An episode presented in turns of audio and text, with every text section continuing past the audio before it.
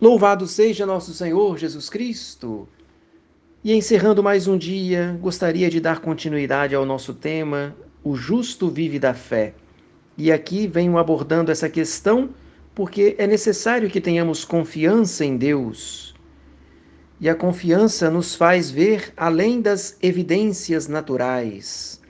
Por exemplo, se a gente imaginar um pescador, ele sabe que é perigosíssimo passar por um mar tempestuoso e ele sabe que é impossível andar sobre as águas. São as evidências naturais. Mas quem tem fé e confiança vai além dessas evidências. Por exemplo, os discípulos viram o Senhor caminhando sobre as águas encapeladas e assustaram-se pensando que era um fantasma e com medo começaram a gritar. Mas Jesus falou-lhes imediatamente: Tende confiança, sou eu, não temais. Então a confiança é consequência necessária da fé. O medo e a preocupação derivam da falta de fé. Isto o vemos claras, isto o vemos claramente no comportamento de São Pedro, né, quando ele disse: Senhor, se és tu, manda-me sobre as águas até junto de ti.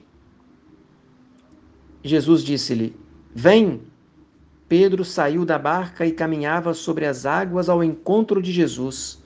Mas, redobrando a violência do vento, teve medo e, começando a afundar, gritou: Senhor, salvai-me! No mesmo instante, Jesus estendeu-lhe a mão, segurou e lhe disse: Homem de pouca fé, por que duvidaste?